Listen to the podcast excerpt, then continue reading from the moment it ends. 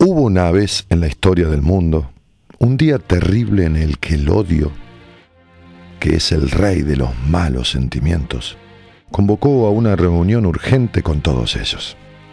Todos, absolutamente todos los sentimientos oscuros y negros del mundo y los deseos más perversos del corazón humano llegaron a esta reunión con curiosidad de saber cuál era el propósito. Cuando estuvieron todos, habló el odio y dijo, los he reunido aquí a todos porque deseo con todas mis fuerzas matar a alguien. Los asistentes no se extrañaron mucho, pues era el odio el que estaba hablando y él siempre quiere matar a alguien. Sin embargo, todos se preguntaban entre sí quién sería tan difícil el matar para que el odio los necesitara a todos. Quiero que maten al amor, dijo. Muchos sonrieron malévolamente, pues más de uno le tenía ganas. El primer voluntario fue el mal carácter, quien dijo, yo iré y les aseguro que en un año el amor habrá muerto. Provocaré tal discordia y rabia que no lo soportará. Al cabo de un año, se reunieron otra vez y al escuchar el reporte del mal carácter quedaron tan decepcionados. Lo siento, dijo, lo siento, lo intenté todo, pero cada vez que yo sembraba una discordia, el amor la superaba y salía adelante.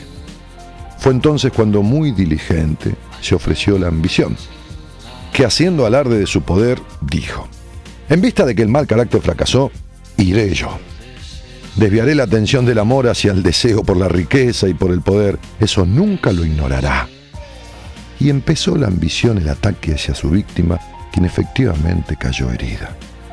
Pero después de luchar por salir adelante, renunció a todo deseo desbordado de poder y de triunfo de nuevo furioso el odio por el fracaso de la ambición, envió a los celos, quienes burlones y perversos inventaban toda clase de artimañas y situaciones para despistar el amor y lastimarlo con dudas y sospechas infundadas.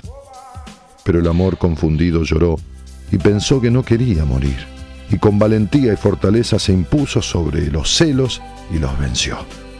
Año tras año, el odio siguió en su lucha enviando a sus más hirientes compañeros envió a la frialdad, al egoísmo, a la indiferencia, a la pobreza, a la enfermedad y a muchos otros que fracasaron siempre, porque cuando el amor se sentía de fallecer, tomaba de nuevo fuerza y todo lo superaba. El odio, convencido de que el amor era invencible, les dijo a los demás, no hay nada que hacer. El amor ha soportado todo.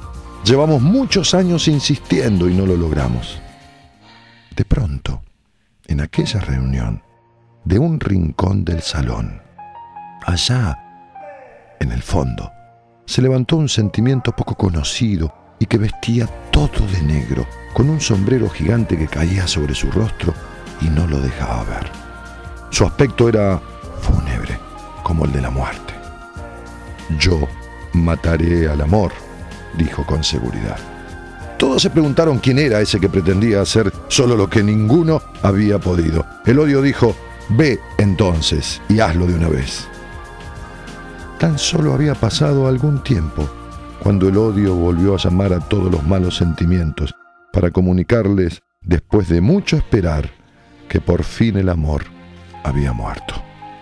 Todos estaban felices pero sorprendidos. Entonces el sentimiento del sombrero negro habló y dijo, ahí les entrego al amor totalmente muerto y destrozado y sin decir más se marchó. Espera, espera, dijo el odio.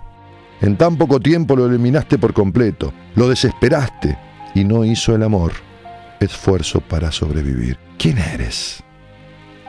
Entonces el sentimiento dio la vuelta, levantó por primera vez su rostro y con voz cansina dijo, soy la rutina.